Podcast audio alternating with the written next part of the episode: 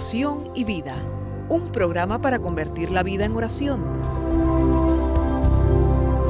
Hay un dicho entre nosotros que dice así, dime cómo rezas y te diré cómo vives. Dime cómo vives y te diré cómo rezas.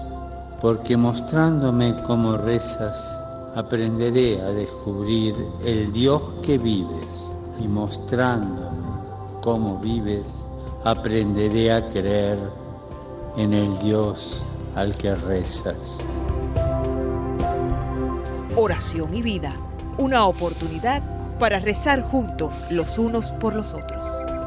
Que nuestra vida habla de la oración y la oración habla de nuestra vida.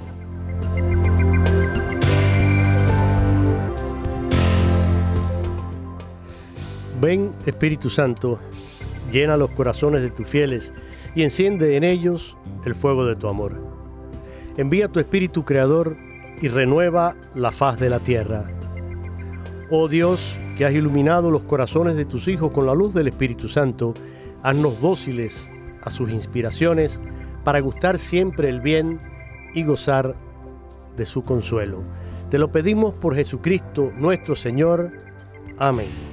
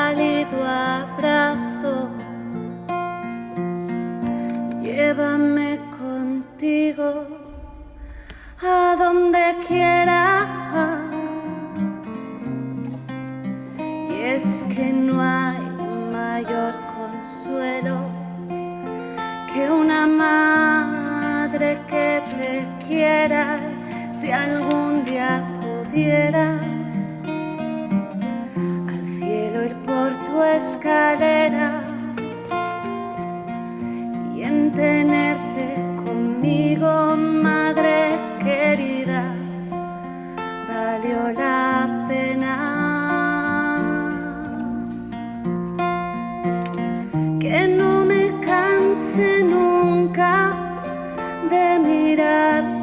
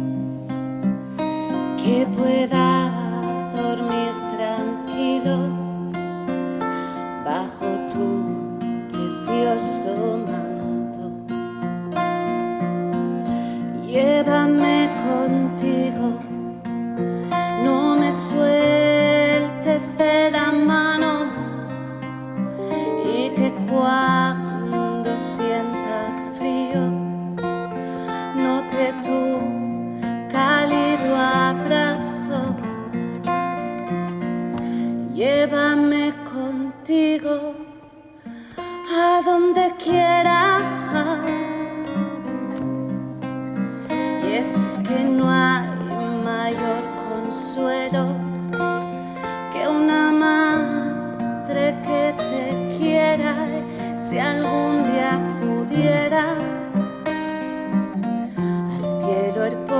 escalera y en tenerte conmigo, madre. Hemos querido comenzar hoy el programa Oración y Vida escuchando esta hermosa voz que es de una de las integrantes del grupo Hakuna, un grupo de jóvenes españoles, concretamente madrileños, que han creado una revolución en la música cristiana católica y un pequeño grupo de una parroquia que con sus voces y sus canciones, alabando al Señor, alabando a la Virgen, han podido llegar al corazón precisamente de la juventud. Hace muy poco acaban de tener un festival allí en Madrid donde miles de jóvenes se dieron cita para escuchar este grupo y hacer oración con cada una de sus canciones. Y claro, estamos todavía en el tiempo pascual, estamos disfrutando todas las gracias, todas las bendiciones que nos trae Cristo resucitado. Seguimos gritándole al mundo, aleluya, aleluya, el Señor resucitó. Pero todo comenzó con un sí de María, con ese fiat, con esa humildad con la que aceptó esta joven el llamado de Dios para convertirse en madre de Jesús, el Hijo único de Dios. Y este mes está dedicado a ella de manera especial. La veneramos en el mes de mayo y en la mayoría de los países hay esta tradición de acompañar a María durante el mes de mayo. Lo hacemos durante todo el año y a lo largo de los diferentes meses del año hay varias fiestas dedicadas a María, celebraciones en el calendario litúrgico. Este mes lo comenzábamos precisamente con, con su esposo, con San José Obrero, y lo vamos a cerrar con la fiesta de la visitación, el 31 de mayo. Pero por eso quise mm, comenzar hoy con esta voz tan dulce, tan tierna de esta integrante del grupo Hakuna, para que lo hagamos oración, para que nos agarremos a la mano de, de María y con ella avancemos en nuestro camino de santidad, en nuestro camino de conversión, como dice ella en la canción también, que sea ella nuestra escalera para subir al cielo.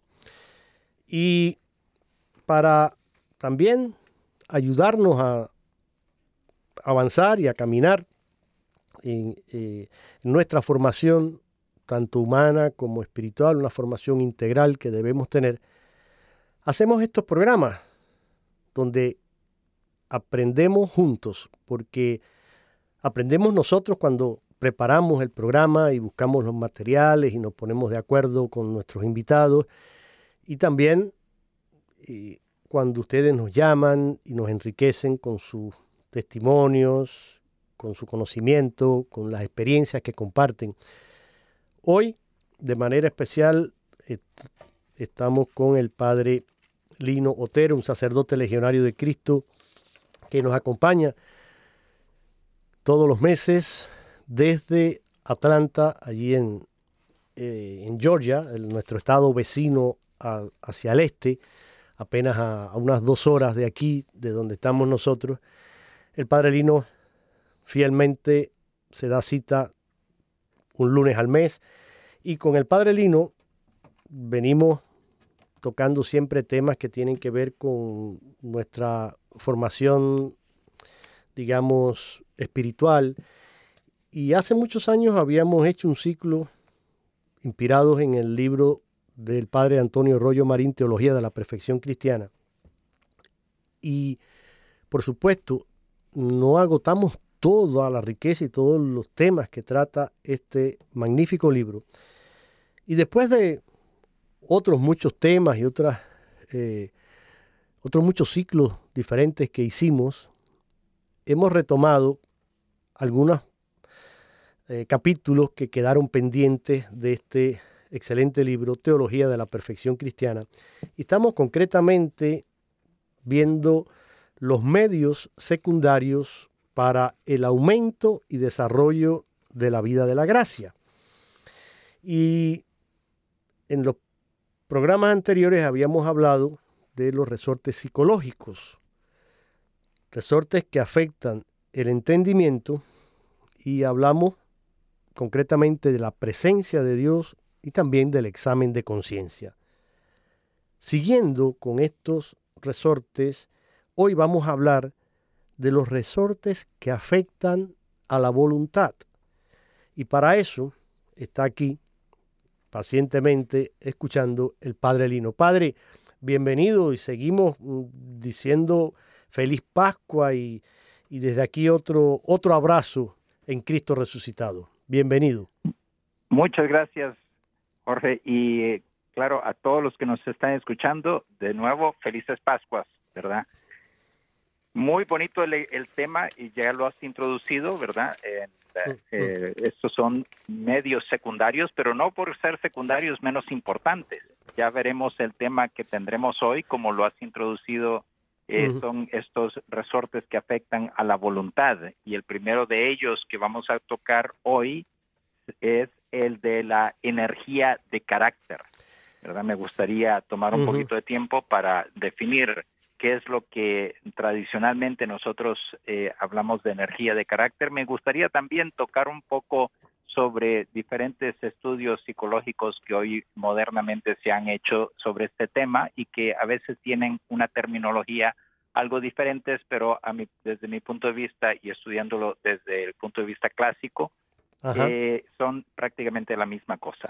Bueno, pues. Se ha hecho mucho estudio desde este tema y será muy interesante para nuestro conocimiento. Pues me alegro mucho, padre, que eh, traiga esto. Creo que es muy, muy importante, así que no pierda la sintonía porque hoy vamos a tocar un tema que a todos nos afecta y que nos va a ayudar a todos. Antes que el padre ya entre de lleno en materia, les recuerdo, estamos hoy aquí en vivo y eso quiere decir que en la segunda parte del programa abrimos nuestras líneas y ustedes pueden llamarnos y compartir con nosotros. En Estados Unidos y Puerto Rico tienen la ventaja de poder utilizar un teléfono gratuito si llaman al 1-866-398-6377. 1-866-398-6377 y desde cualquier parte del mundo que nos esté escuchando, si también quiere participar, marca el 1-205. 271-2976. 1-205-271-2976. Siempre les damos a ustedes preferencia para que no incurran en un gasto excesivo. Así que mm, siéntanse eh, pues confiados de llamarnos, que aquí les escuchamos con mucho cariño y, y deseosos de también aprender de ustedes. Padre Lino, un tema hoy realmente interesante, profundo y que creo que a todos nos va a ayudar. A ver. sí, eh, fantástico. Muy bien, pues empezamos con este tema de la energía de carácter. Tema que es eh, un tema clásico en la vida espiritual. A veces nosotros estudiamos sobre los avances de estudios psicológicos eh, presentes eh, pero no nos damos cuenta de que ya desde la antigüedad esto se viene tratando, claro, con otros nombres. Quizás hoy en día esto de energía de carácter, la palabra ya no se usa tanto, aunque es parte de nuestro vocabulario. Y vamos a, regresar al origen de esta palabra carácter. Como nos dice Rollo Marín, carácter tiene que ver con una grabación, ¿no? Eh, de hecho, eh, nosotros desde un punto de vista teológico también usamos la palabra carácter para un signo que queda marcado en el alma de la persona cuando uno es bautizado o cuando recibe las órdenes. ¿no? Y, eso data a los soldados o a los animales en la antigüedad y todavía hoy en día, ¿no? A las vacas que se les pone un, una marca ahí y queda grabada en la piel de la, de la, del animal, ¿no? en la antigüedad, ya sea los soldados o incluso hasta los esclavos se les marcaba. Entonces, eh, desde un punto de vista de los sacramentos, eh, una marca que queda impresa en el alma cuando hemos, eh, somos pertenecemos a Dios, por decirlo así. Pero aquí, desde otro punto de vista, carácter tiene que ver con algo que es muy constante en la persona, ¿no? Y que no fácilmente va a cambiar. Eh, estamos hablando de algo diferente, como te decía al principio, diferente de lo que podríamos decir la personalidad psicológica o el temperamento que uno podría decir que uno es sanguíneo, otra persona es colérica o, flemática. Son diferentes terminologías que se usan para el temperamento o podríamos decir que una persona es eh, más extrovertida, más introvertida. Aquí estamos hablando de algo completamente diferente. No estamos hablando de eso, aunque ciertamente que dado que estamos hablando de algo habitual, eh, constante en la persona, podríamos decirlo, como dice Rollo Marín, de una personalidad moral, moral, ¿verdad? Es una algo que marca moralmente al individuo y desde ese punto de vista incide mucho no solamente en nuestra vida moral, sino que en nuestra vida espiritual. Entonces, ¿a qué le llamamos ah, prácticamente el esta la energía de carácter o el carácter del individuo? Podemos hablar, esa persona tiene carácter, ¿no? Y aquí Rollo Marín nos habla de tres aspectos. Eh, primero, el origen de carácter, luego los rasgos del carácter ideal y luego un poco sobre la formación del carácter. Y lo voy a entrelazar con un tema eh, que es eh, también muy interesante desde un punto de vista psicológico, que es el tema de, lo, de la familia como una unidad emocional. Y este es un tema que se ha desarrollado desde un punto de vista clínico en terapia familiar.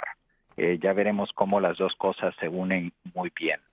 Eh, desde un punto de vista del origen del carácter, eh, Antonio Rollo Marín nos dice que hay tres elementos que son fundamentales. Uno, el del nacimiento, podríamos decir la familia de origen. el, el, segundo, el ambiente exterior, que tiene que ver también con la familia, porque una vez que uno va creciendo tiene muchos, mucha, mucha relación familiar, pero también las amistades, otras personas que entran dentro del influjo de nuestra de nuestra fisonomía, eh, de, nuestro carácter, por decirlo así, y el tercero, la voluntad. Y hablando un poquito sobre estos tres, vamos a ir entendiendo a qué, eh, nos, a qué nos referimos por el carácter de la persona y cómo esto incide en nuestra vida espiritual. ¿Verdad? Si nosotros vamos al nacimiento, estamos, o el origen, ¿verdad? Eh, nos, encontramos que eh, diferentes personas en diferentes familias ya, ya vienen, por decirlo así, eh, con una manera de relacionarse con los demás en que el punto fundamental que yo voy a poner aquí es el siguiente, la ansiedad. Algunas personas por su origen familiar, y esto ya viene de, se transmite de generación en generación, y ahí es donde la teoría familiar nos ayuda muchísimo. ¿no? La familia es una unidad emocional y la, y la ansiedad se transmite de una persona a otra en esta unidad emocional casi, casi como de contagio, ¿no? Eh, se hace incluso experimentos dentro de un punto de vista o, observaciones desde un punto de vista de, los animales mamíferos que también sucede, ¿no? tenemos un grupo de vacas que está pastizando, por decirlo así, y una de ellas toca el alambre eléctrico y todas saltan, ¿no? Pero puede haber que haya otro grupo a la distancia que vea la conmoción, pero, pero no, no se inmuten. ¿no? En ese sentido, el, en, en la unidad familiar, la ansiedad que sufre la mamá se le pasa al niño. Y eso desde que está en el vientre, ¿no? De ahí que una, un niño puede venir ya con un mayor grado de ansiedad, eh, dependiendo de cómo ha sentido esa ansiedad que ya viene y se transmite casi, casi eléctricamente, podríamos decirlo así, entre madre e hijo y, luego entre los esposos uno y el otro, ¿no? Entonces, tenemos que eh, la familia es una unidad emocional y lo mismo hasta ciertos puntos puede suceder en el, en el trabajo, eh, con menos, menos intensidad, claro está, ¿verdad? Tenemos un jefe que es una persona muy colérica y todo el mundo anda con, ¿verdad? Eh, a puntillas, ¿no? Eh, exacto, eh, sí, sí, sí. Como que va caminando entre huevos, ¿no? A ver quién... Claro, claro. No, no, hay... primero que le cae, ¿no? Exacto, Entonces, exacto. ese, eso influye muchísimo en el carácter. Tanto es así que también usando estos elementos de, de teoría em, familiar, está el, término de una fusión, ¿no? La fusión emocional o podríamos decir un grado de indiferenciación eh, por el cual eh, si, si, si la mamá está nerviosa, pues claro, el niño está fusionado a la mamá, hay una, eh, por decir así, un apego emocional de tal manera que no se puede diferenciar de la, de la, de la, de la ansiedad de la mamá y el niño anda tan tan ansioso como puede estar ansiosa la mamá. Exacto. Mire, Entonces hay una fusión emocional eh, ya que viene y se transmite de familia en familia. Claro, yo escuchándolo usted, mm, podríamos decir, padre, que cada uno que nace dentro de una familia viene como con una como con un sello, con una marca, ¿no? De, de, de, fábrica. Y, y, yo, usted hablaba ahora y nos mm, comentaba todo esto y pensaba eh, esos refranes populares que son tan, tan sabios y que recogen esa sabiduría mm, popular, callejera, pero que son, un, son cápsulas que, encierran una gran eh, enseñanza y, sabiduría. Todos hemos escuchado decir de tal palo, tal astilla. O hijo de majá, sale pinto. Eh, sí, eh, o hijo de, sí, hijo de gato, casa ratón. Y, por eso a veces los papás, ¿verdad? Cuando tiene en, en, las, eh, en los tiempos antiguos, ¿verdad? Que todo el mundo se conocía en los pueblos chicos, ¿no? Claro. Y entonces decía, a ver, a ver, ¿de quién es hijo el, fulano con el que algas? O, o, la, o la novia quiénes son sus papás, ¿no? Claro, claro. Bastaba ver el comportamiento de ese muchacho para saber de quién eran hijos. o, al eh, revés. O, al revés. de dónde venían, pues claro, ya uno, ya, uno sabía, claro. ah, pues entonces. Eh, claro, sí, sí. E, de, eso, de una familia educada o no. ¿no? Eh, correcto, correcto. Pero, pero, pero, pero claro, es eso, ¿no? Por eso también, otro, volvemos a los refranes. Dime con quién andas y te diré quién eres. Y, los padres... este tiene que ver con el, el siguiente eh, fuente de, del carácter, Exacto. el ambiente externo, ¿no? Pero, las amistades, claro que influyen mucho en el carácter. Claro que sí, pero es interesante, mire, esto, esto que usted, antes de pasar a ese otro punto, yo creo que esto de la familia que usted nos estaba ahora eh, diciendo y que lo, lo, aclara muy bien aquí mm, el padre Rollo Marín, es muy, muy, muy importante. Nos escuchan padres y madres, nos escuchan eh, abuelos, nos escuchan tíos, nos escuchan padrinos. Y realmente, queridos hermanos, hay que cuidar mucho ese ambiente familiar. Hay que sanar mucho todas esas heridas y todos esos conflictos y todas esas situaciones que a veces se dan y que no le ponemos atención y van pasando de generación en generación, se van eh, heredando, se van transmitiendo y eso pues eh, inevitablemente va haciendo mella en el carácter y en lo que más tarde después será el temperamento y la personalidad de ese hijo o de esa hija que está creciendo bajo esas influencias que recibe directamente, porque como usted decía ahora, bueno, el trabajo también, y después hablaremos quizá con un poquito más de detalle, pero mm, normalmente y sobre todo en esas edades eh, tempranas de la niñez, donde se va moldeando y se va formando eh, lo que será el futuro adulto, pues es sumamente importante, Padre Lino. Sí, sí. y, y, y, lo bueno es que, como lo dice también el, el Padre Antonio Arroyo Marín, que eh, bien que el influjo familiar, ¿verdad? Desde un punto de vista de nivel, el nivel de ansiedad, de fusión que uno puede tener con, con las personas alrededor, las personas más significativas, bien que eso viene de, del nivel, por decirlo así, de ansiedad de la familia, de los padres o de alguno de los padres, no es determinante, no es determinante. De ahí que ya, ya hablaremos de la, la voluntad también como uno de los, de los uh, de las fuentes fundamentales del carácter de la persona. Claro. Entonces, eh, influye, pero no significa que estamos atados y que ya estamos programados por el tipo de familia en el que hemos venido, ¿verdad? Entonces, claro, claro. Para eh, eso tenemos existen las terapias también y es lo que él menciona aquí que de eso abre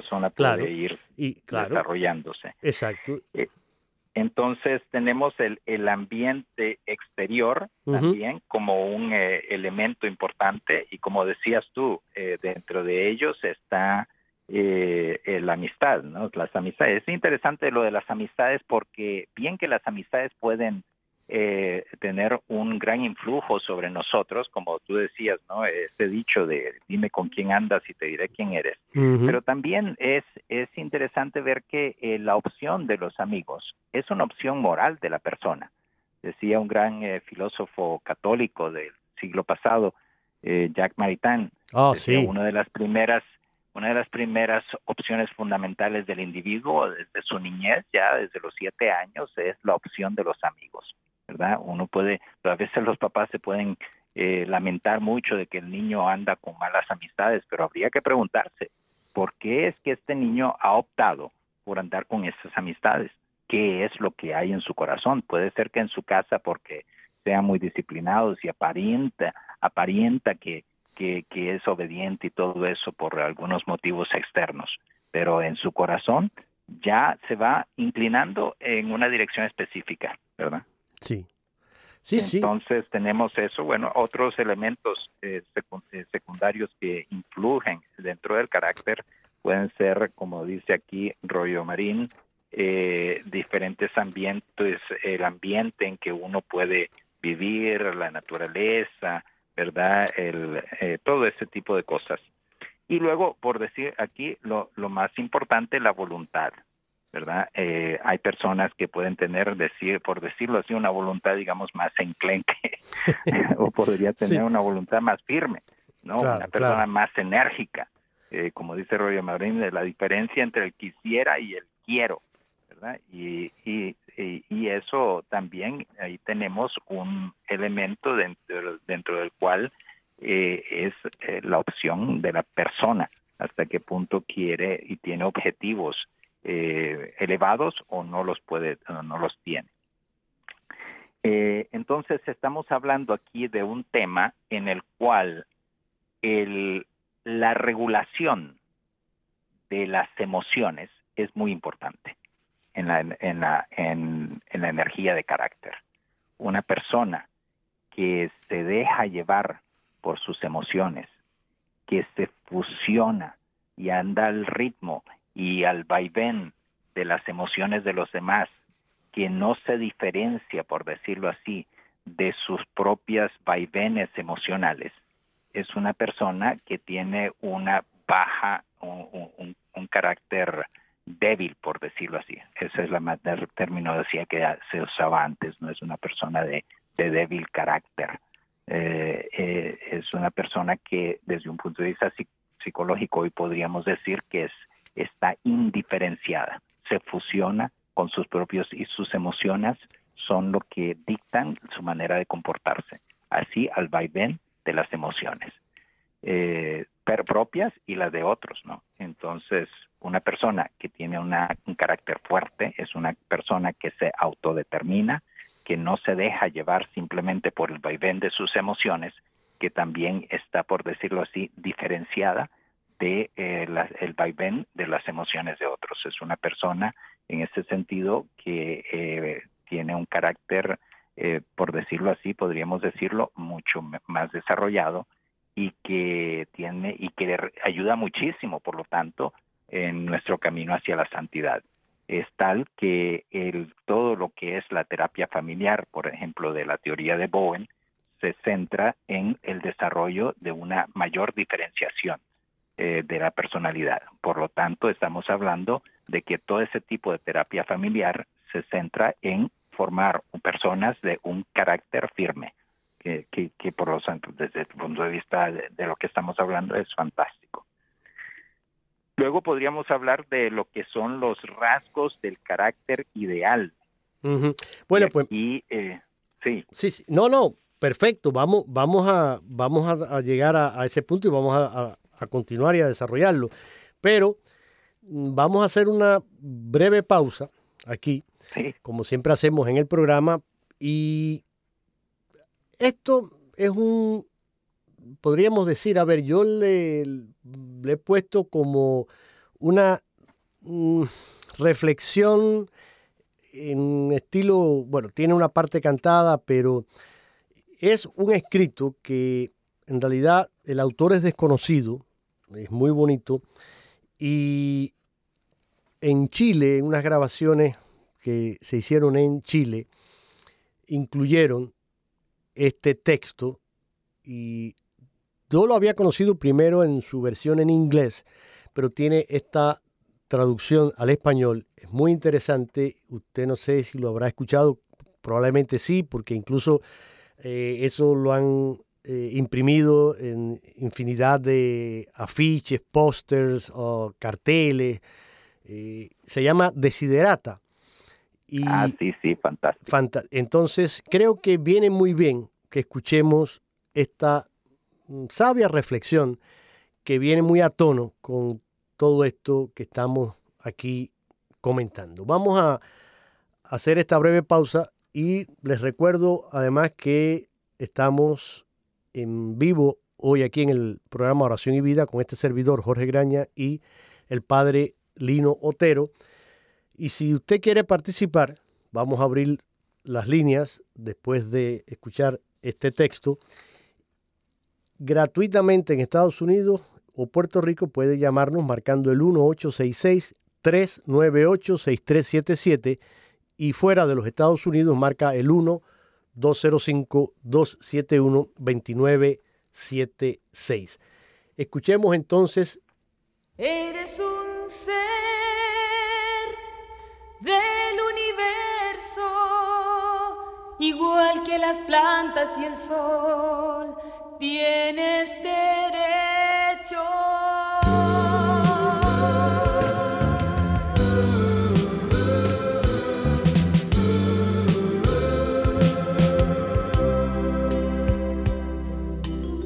Camina plácidamente entre el ruido y la prisa y piensa en la paz que se puede encontrar en el silencio. En cuanto sea posible y sin rendirte, mantén buenas relaciones con todas las personas. Enuncia tu verdad de una manera serena y clara y escucha a los demás, incluso al torpe e ignorante también ellos tienen su propia historia.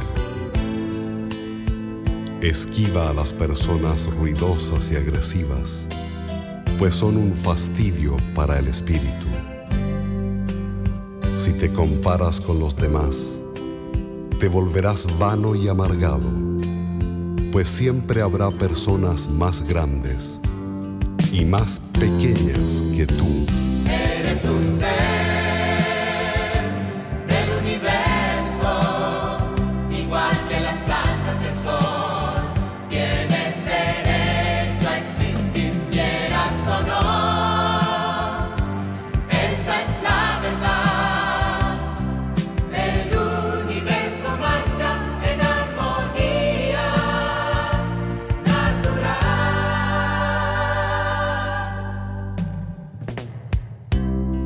De tus éxitos, lo mismo que de tus planes. Mantén el interés en tu propia carrera por humilde que sea. Ella es un verdadero tesoro en el fortuito cambiar de los tiempos. Sé cauto en tus negocios, pues el mundo está lleno de engaños. Mas no dejes que esto te vuelva ciego para la virtud que existe. Hay muchas personas que se esfuerzan por alcanzar nobles ideales. Sé sincero contigo mismo. En especial, no finjas el afecto y no seas cínico en el amor, pues en medio de todas las arideces y desengaños, es perenne como la hierba. Acata dócilmente el consejo de los años. Cultiva la firmeza del espíritu para que te proteja en las adversidades. Muchos temores nacen de la fatiga y la soledad. Sobre una sana disciplina, sé benigno contigo mismo.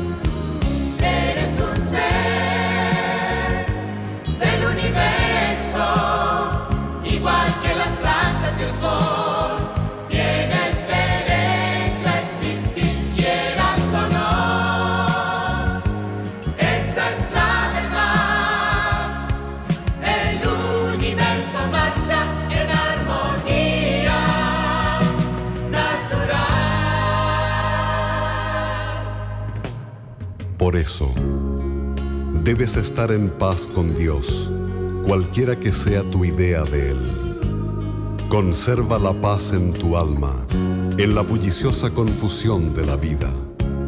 Aún con toda su farsa y penalidades, el mundo es todavía hermoso. Sé cauto, esfuérzate por ser feliz.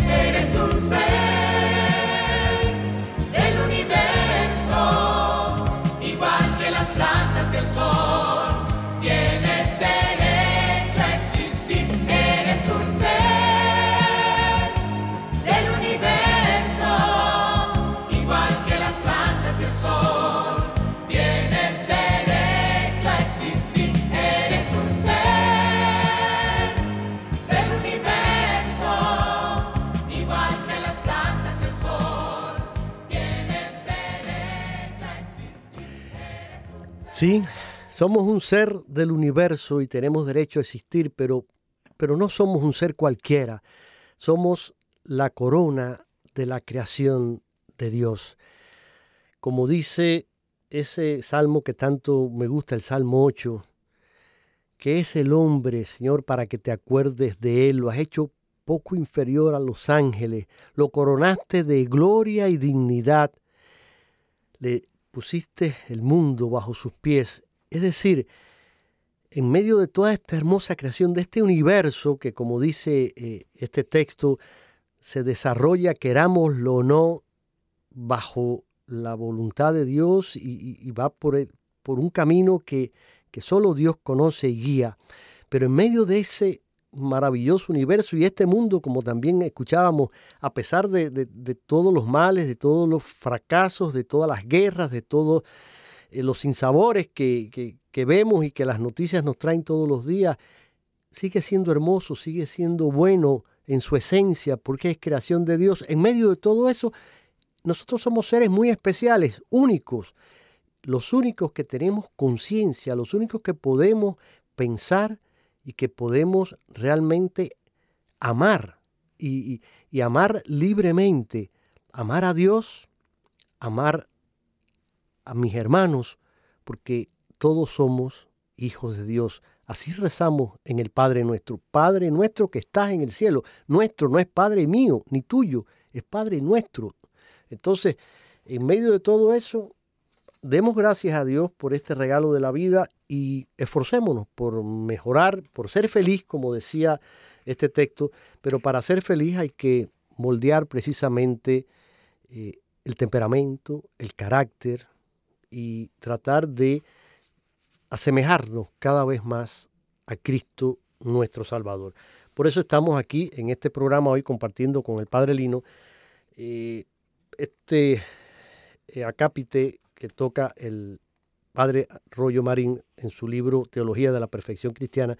Estamos hablando de estos medios para eh, el desarrollo de la gracia y hoy hablando de estos que tienen que ver, eh, Padre Lino, con nuestra, nuestro carácter y nuestro temperamento y cómo todo esto pues eh, se, se va entremezclando también y cómo nuestra voluntad también nos ayuda a como poner un, freno ¿no? a, cuando a veces eh, esos elementos que recibimos a través de la familia o de, de la herencia, pero que pueden mm, recibir una educación y que pueden ser transformados, cambiados, si aplicamos una sana eh, corrección y, una voluntad que, como decía usted hace un rato, no es, no, nos impide vivir simplemente eh, al vaivén de nuestros caprichos o de, o de nuestras influencias, ¿verdad? Así es. Pues adelante, padre. Muy bien, pues entonces el, eh, seguimos con los rasgos del carácter ideal. Claro, el, el ideal, eh, aquí nosotros siempre vamos mejorando, eh, claro, el ideal es nuestra santidad, por lo tanto, una persona que tiene un carácter ideal, desde un punto de vista psicológico podríamos decir que es equilibrado, es una persona ecuánime, es una persona que no se deja llevar por el vaivén, ¿no? Y eso, de nuevo, estamos hablando sobre cómo nosotros nos manejamos ante la ansiedad. Pero una persona muy ansiosa es una persona que tiene un carácter un poco débil, es una persona que eh, vamos a hablar tres elementos, ¿no? La inteligencia, la voluntad y la sensibilidad. Una persona de carácter firme, un carácter fuerte, es una inteligencia es clara, es penetrante, es ágil, ¿verdad? Es una persona de profundidad. ¿Por qué? Porque no se deja llevar simplemente por el impacto de cómo se siente, sino que ver las cosas un poco más objetivamente. La voluntad es más firme, tenaz, perseverante. Y luego tiene una sensibilidad más fina, delicada y serena, ¿no? Eh, controlada por la razón y la propia voluntad. Eh, desde ese punto de vista nadie es perfecto, desde eh, todos, y especialmente hoy en día, vivimos en una sociedad sumamente ansiosa, eh, y los jóvenes cada cada generación parece ser un poco más ansiosa que la anterior. Eh, y, y, por lo tanto esto tiene que ver con nuestro carácter no de ahí que encontramos a gente que se queja de que eh, algunos jóvenes no son capaces de poder mantener un empleo o de perseverar ante las dificultades de, del empleo y todo eso no entonces hay quienes tienen un carácter mejor que otros en ese sentido. Luego vienen las características fundamentales desde un punto de vista moral. Vemos aquí que eh, eh, son opciones morales también que nosotros desarrollamos y que podemos mejorar nuestro carácter. Eh, desde el primero de ellos, la rectitud de conciencia, ¿no? lo cual es fundamental la conciencia. Hablar un poquito de, de, la conciencia, voy a hacer un paréntesis aquí, es muy importante. ¿Qué es la conciencia? Decimos, a veces la conciencia es la voz de Dios en nuestro corazón, como el angelito que le ponen ahí en los muñequitos, el diablito y el angelito. Entonces la conciencia nos está hablando desde un punto de vista, digamos, más técnico. La conciencia es la inteligencia práctica que siempre está juzgando nuestras acciones eh, juzga ante lo que nosotros hemos hecho en el pasado, lo que estamos haciendo y lo que intentamos hacer en el futuro, lo que queremos hacer en el futuro. Entonces, el, el intelecto práctico siempre está juzgándonos a nosotros mismos. Eso lo querramos o no lo querramos hacer. El fundamento de la base sobre la cual emite ese, ese juicio tiene que ver con ciertas disposiciones internas eh, muy grabadas en nuestro corazón eh, que son las tendencias hacia el bien, hacia la generosidad, en la búsqueda de la verdad y por lo tanto ese juicio eh, se emite en relación a cómo nosotros estamos haciendo bien o mal. Pero después, eh, a través también de la formación que nosotros hemos recibido, es que se puede dar una formación recta de la conciencia o una deformación de la conciencia. Por lo tanto, eh, como nos dice la Iglesia, la conciencia no es siempre el criterio último de nuestras decisiones, porque nosotros podemos tener una conciencia deformada.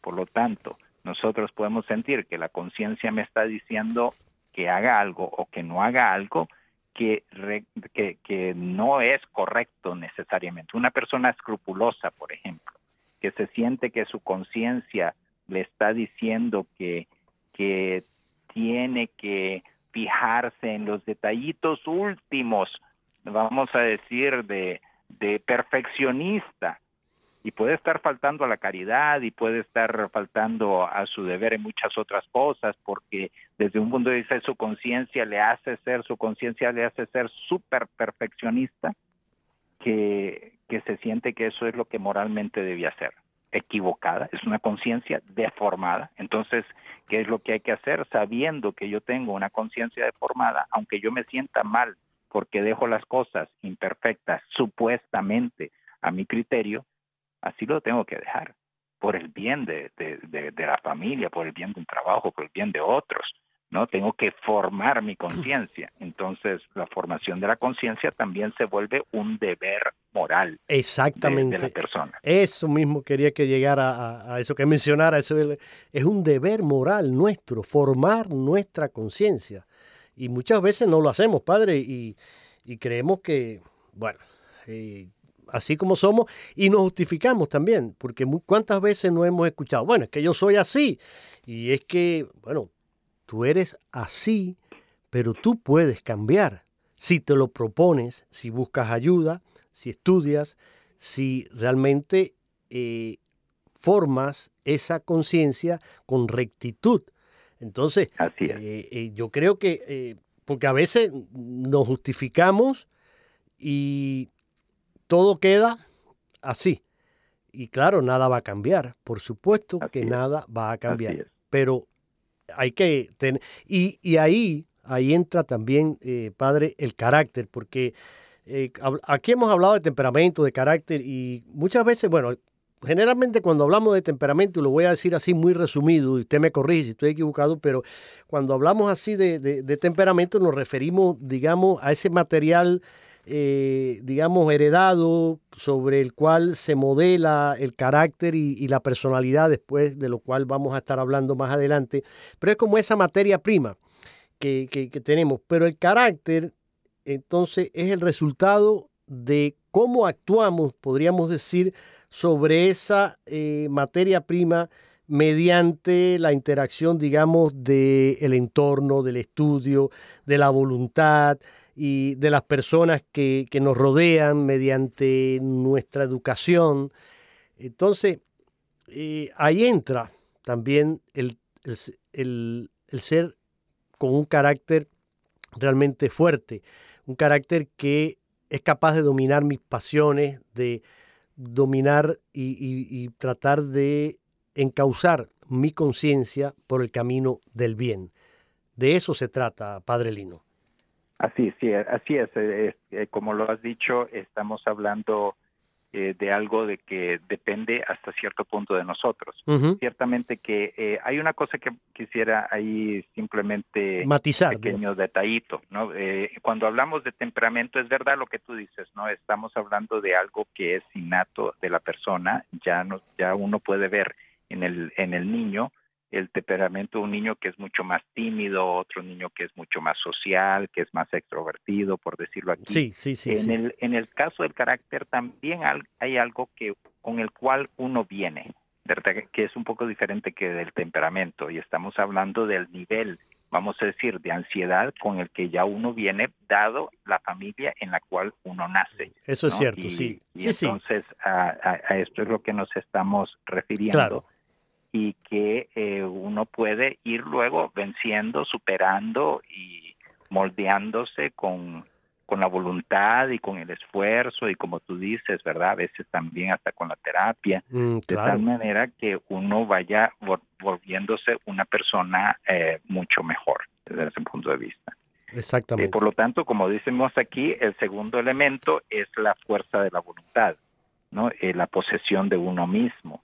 Eh, en el cual uno puede ir eh, superando esas ansiedades con las cuales estamos hablando hoy en día de, de, una mayor conciencia de los traumas que uno puede tener en la niñez, de cómo puede eso afectarle a una persona. y, y, es algo que uno puede ir sanando, que uno puede ir mejorando, que uno puede ir superando por lo tanto, uno puede ir alcanzando una mayor paz, una mayor paz interior, lo cual será muy necesaria para desarrollar la virtud. Hay algo aquí que, y Rollo Marín lo, lo, pone, es fuerte, pero creo que vale la pena y lo quiero citar así textual, porque dice él, hablando en esto que usted nos está comentando ahora de la, de la fuerza de la voluntad, dice textualmente, donde falta la voluntad no hay hombre. Oiga, eso, fíjese, donde falta la voluntad no hay hombre. Con la voluntad se llega a la plena posesión de sí mismo, al dominio y emancipación de las pasiones, a la plena liberación de las malsanas influencias exteriores. Es decir, eh, creo que aquí Rollo Marín está recalcando, subrayando, poniendo en, en mayúscula y así como diciendo, se tomen en cuenta esto, es decir, la, la, fuerza de voluntad en el ser humano es muy, muy, muy importante. no podemos ser pusilánimes. Aunque, lo vamos a ver ya en otro programa que tiene que ver con el deseo de perfección, pero simplemente quiero hacer esta cita, ya la recordaremos de Santa Teresa. Santa Teresa era una, una mujer de una fortaleza de carácter y de una voluntad firme, tenaz, impresionante, ¿no? Ella no andaba con con, con, sí, sí, ¿verdad?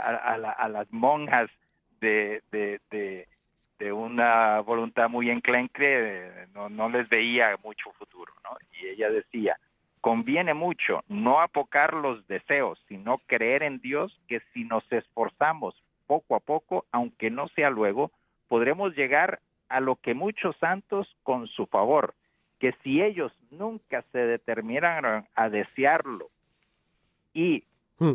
poco a poco a ponerlo por obra, no subieran a tan alto estado. Quiere su majestad, hablando de Dios, y es amigo de ánimas animosas, que vayan con humildad y, y ninguna confianza en sí. Y no he visto a ninguna de estas que quede bajo, baja en este camino, ni ninguna alma cobarde, con amparo de humildad, que en muchos años ande lo que, no, lo que es otros es muy pocos. Espántamelo, dice, espántame lo mucho que hace en este camino animarse a grandes cosas. Estamos hablando de un corazón magnánimo. Claro, claro, claro. Y de una fuerza de carácter que, que bueno, ya conocemos. Eh, sí, ya sabemos quién fue esta santa y todo lo que tuvo que, vencer para lograr lo que logró y, y el legado que dejó a la iglesia. Entonces, padre, mire, nos quedan apenas un par de minutos. Si quiere, enuncie estos dos mm, brevemente que nos quedan y después, claro, en el próximo programa, porque esto tiene, no se preocupen, que esto continúa y, vamos a, Pero bueno, hablando... bueno, eh, estamos hablando ya finalmente de los rasgos de un carácter ideal y de Rollo Marín, también la bondad de corazón, ¿verdad? No estamos hablando de una persona que sea eh, por decir que porque tenga firmeza y voluntad, no estamos hablando de una persona que sea dura, no, no, no, es una persona afable, de una virtud exquisita, de una bondad, ¿verdad? Esa bondad de corazón, nobleza, de y, eh, una compostura en los modales, ¿verdad? Los modales manifiestan también la persona, ¿verdad? Es una persona educada, es una persona digna, es una persona limpia, es una persona que se puede distinguir, ¿verdad? Eso ayuda mucho en el trato con los demás y hace que la persona sea mucho más agradable. Por lo tanto, estos son, estas son aspiraciones que podríamos decir, ¿verdad? Y, eh, y es lo que nos ayuda en la convivencia social y nos ayuda en la caridad hacia el prójimo. Pues un millón de gracias, Padre, por haber estado hoy con nosotros. Gracias a todos ustedes por su sintonía. Les deseo una feliz, eh, eh, un feliz y bendecido fin de semana y para eso ahora el Padre nos regala la bendición. Que la bendición de Dios Todopoderoso, Padre, Hijo y Espíritu Santo descienda sobre ustedes y con ustedes permanezca siempre. Amén. Amén. Hasta el próximo viernes, si Dios lo permite.